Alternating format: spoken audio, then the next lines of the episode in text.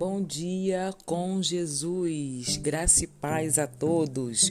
Hoje vou falar com vocês uma passagem, versículo que está em Provérbios, capítulo 18, versículo 13. Responder antes de ouvir é estupidez e vergonha.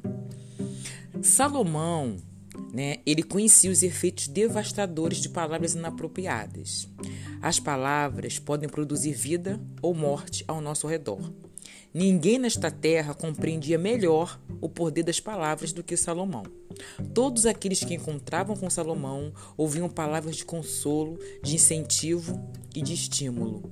Era exatamente por isso que as pessoas vinham de todos os lugares para falar com ele.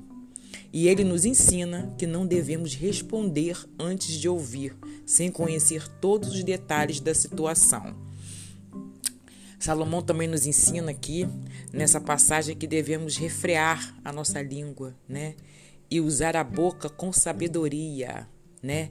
E que as nossas palavras é, sejam edificadas